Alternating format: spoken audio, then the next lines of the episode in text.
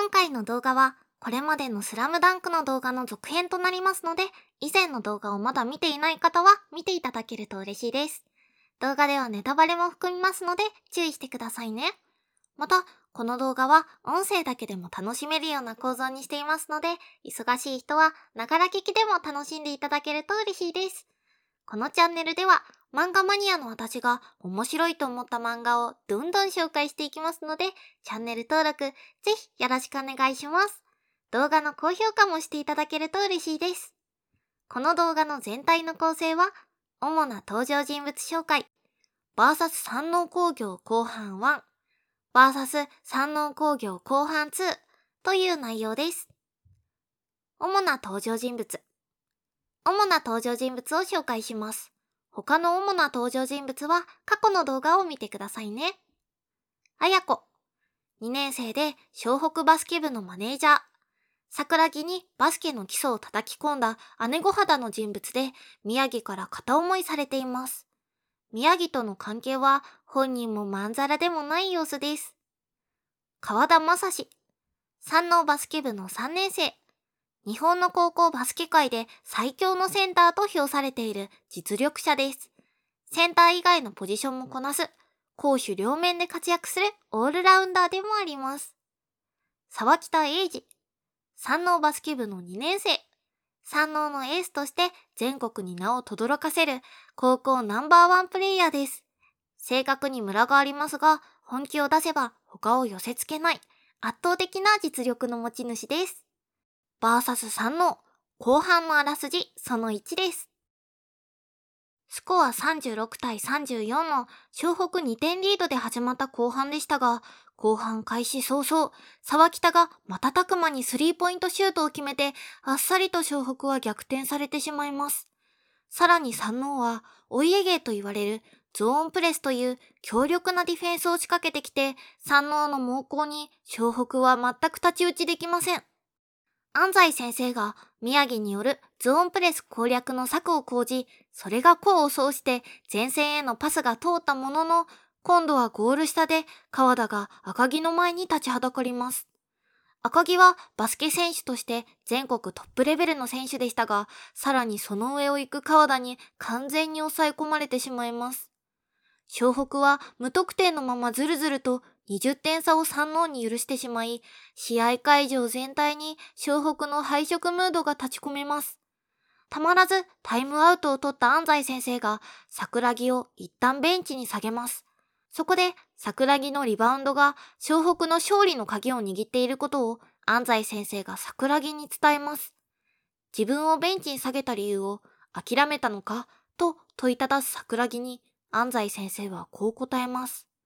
諦めたらそこで試合終了ですよ。感想です。後半で本気を出してきた三能には三能の真の強さがこれでもかというほど表現されていてすごかったです。前半と打って変わって安西先生の采配もほとんど焼け石に水状態で、三能お願いもうやめてって感じでしたね。湘北チームや会場の観客だけじゃなく、漫画を読んでいる私自身も息をするのを忘れるくらい後半の三能の強さに圧倒されちゃいました。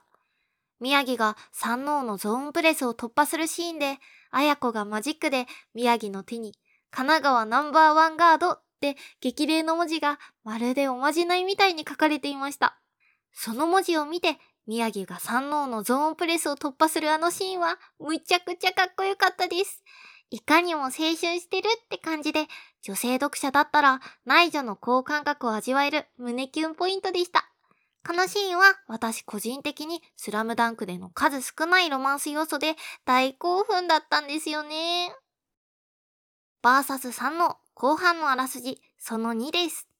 安西先生の指示でリバウンドに特化した立ち回りをすることになった桜木が早速リバウンドを取り、そのまま自らシュートを決めて、後半に入って初めて湘北に得点が入ります。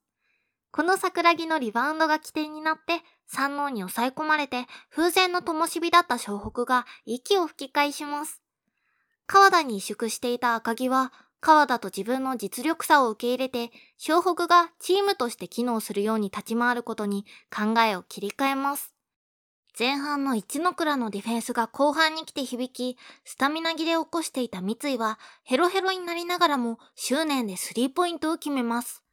ここに来ての湘北の追い上げのキーマンが桜木のリバウンドにあることを見抜いた三王の堂本監督は桜木のマークに川田をつけます。川田相手に最初は苦戦した桜木でしたが、持ち前の身体能力を駆使して川田とも渡り合っていきます。ルカワと沢北のエース対決では、高みから煽る沢北に対して、ルカワの闘志に火がつき始めます。そんな中、桜木とルカワが流れで連携プレーをする形になります。今まで相反してきた二人でしたが、お互いに文句を言い合いながらも、徐々に桜木とルカワのコンビプレーが噛み合ってきます。両チーム激闘の末、湘北は試合時間残り20秒で、ついに三能に1点差で逆転します。しかし、残り10秒を切ったところで、沢北が再逆転のシュートを決めてしまいます。1秒ずつ、刻々と残りの試合時間が過ぎていく中、ルカワが相手ゴールに切り込みますが、川田と沢北が2人がかりでルカワのシュートコースを塞ぎにかかります。その瞬間、ルカワが目線を横にやると、桜木がパスをもらう構えをとっていました。残り1秒で、ルカワからのパスを受け取った桜木のシュートは、美しい弧を描いてゴールネットを揺らし、スコア79対78で、湘北の歴史的勝利となりました。感想です。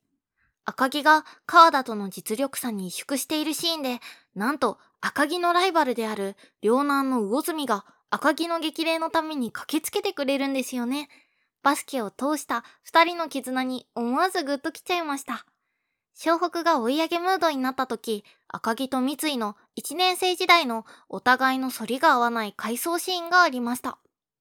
その後の赤木のアイコンタクトで三井がスリーポイントを決めて、二人がグータッチする姿を見た小暮の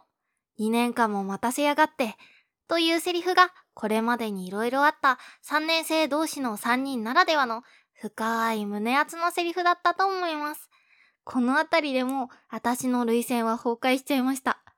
最後の大逆転のシーンでは試合時間が残り10秒を切るあたりから全くセリフがなく絵だけでその場の1秒1秒を争う両チームの逼迫した状況をうまく表現していて漫画的にとても素晴らしかったです。まとめこのスラムダンクのバーサス山王工業のエピソードは、近年ではサッカーやラグビーのワールドカップのネットニュースのコメント欄で、日本代表と競合の相手チームとの実力差の例えで頻繁に使われるほど有名なエピソードなんですよ。無名のチームが競合チームに立ち向かう姿って現実でもフィクションでも心躍りますよね。この動画を見て興味を持った方はぜひチェックしてみてくださいね。それではまた次の動画でお会いしましょう。ご清聴ありがとうございました。チャンネル登録もぜひお願いします。